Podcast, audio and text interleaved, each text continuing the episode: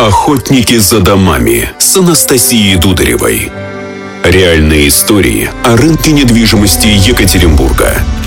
Анастасия Дударева, директор по маркетингу одного из крупнейших застройщиков Екатеринбурга «Гринвич Недвижимость».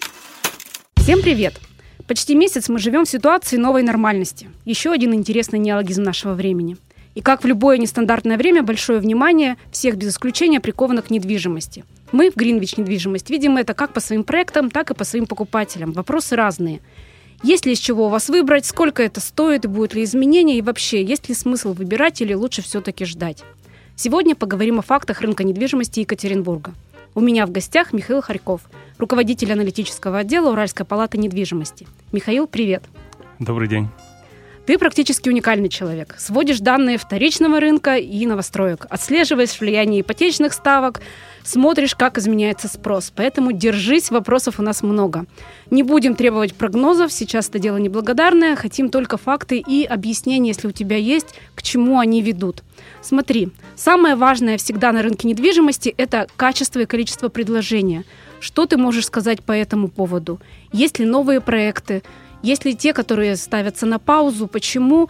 И, в общем, какие объемы и для кого? Ну, про объем предложения давай поговорим. Я, меня зацепила твоя фраза про новую нормальность. Я бы все-таки скорректировал ее. Это скорее новая ненормальность. Все-таки мы далеко в ненормальной ситуации. У нас э, э, движение рынка определяется далеко не экономикой, поэтому здесь есть некая проблема.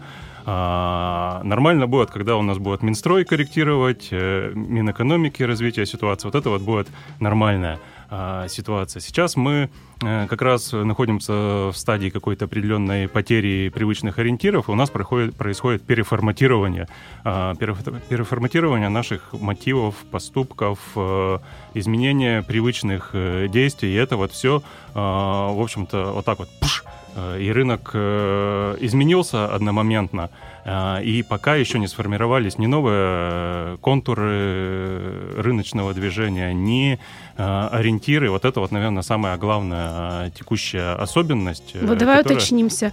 Это со стороны покупателя, со стороны застройщика? Абсолютно все. То есть, если покупатель, мы видим, что его решения последние несколько недель, они эмоциональны.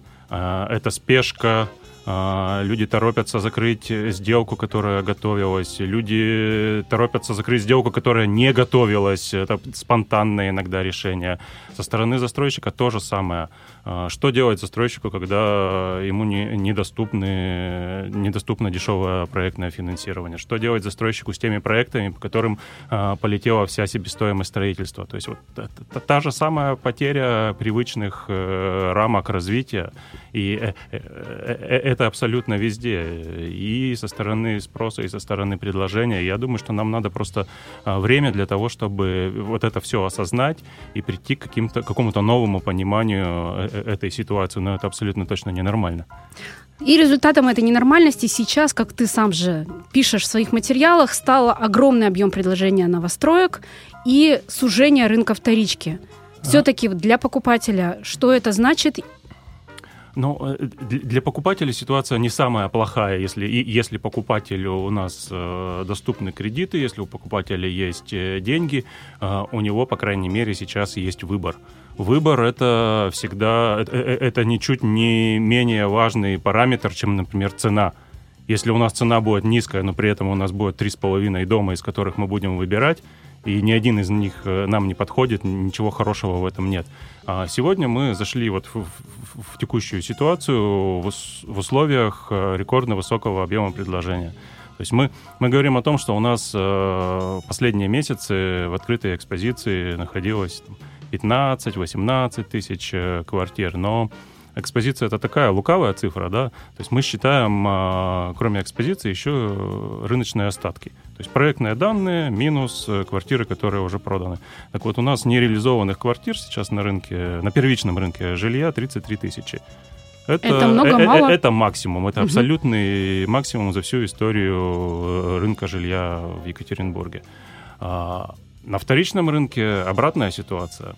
Там э, практически мы близки к, к минимальным, наоборот, отметкам. У нас э, предложение падает, выбирать э, не из чего. А, с одной стороны, это связано с тем, что квартиры действительно быстро сейчас все-таки уходили с рынка за счет того, что спрос был повышенный последние недели. А с другой стороны, многие растерянные продавцы, они снимают с продажи квартиры для, как раз для того, чтобы разобраться и понять, в какую сторону будет двигаться рынок, стоит ли сейчас э, выходить э, с продажи, либо перенести э, эту сделку на более поздний срок.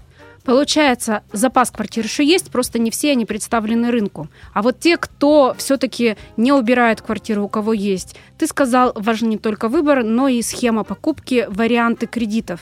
У застройщиков, я вижу сама, есть различные варианты рассрочек. Ну, в Гринвиче это было всегда, но многие, кто не пользовался инструментом рассрочек, сейчас начинают их использовать. А, да, действительно, наверное, вариант с рассрочками станет более распространенным э, в ближайшее время. А, но все-таки давай не будем забывать, что любая рассрочка не, не, способна заменить э, банковское кредитование.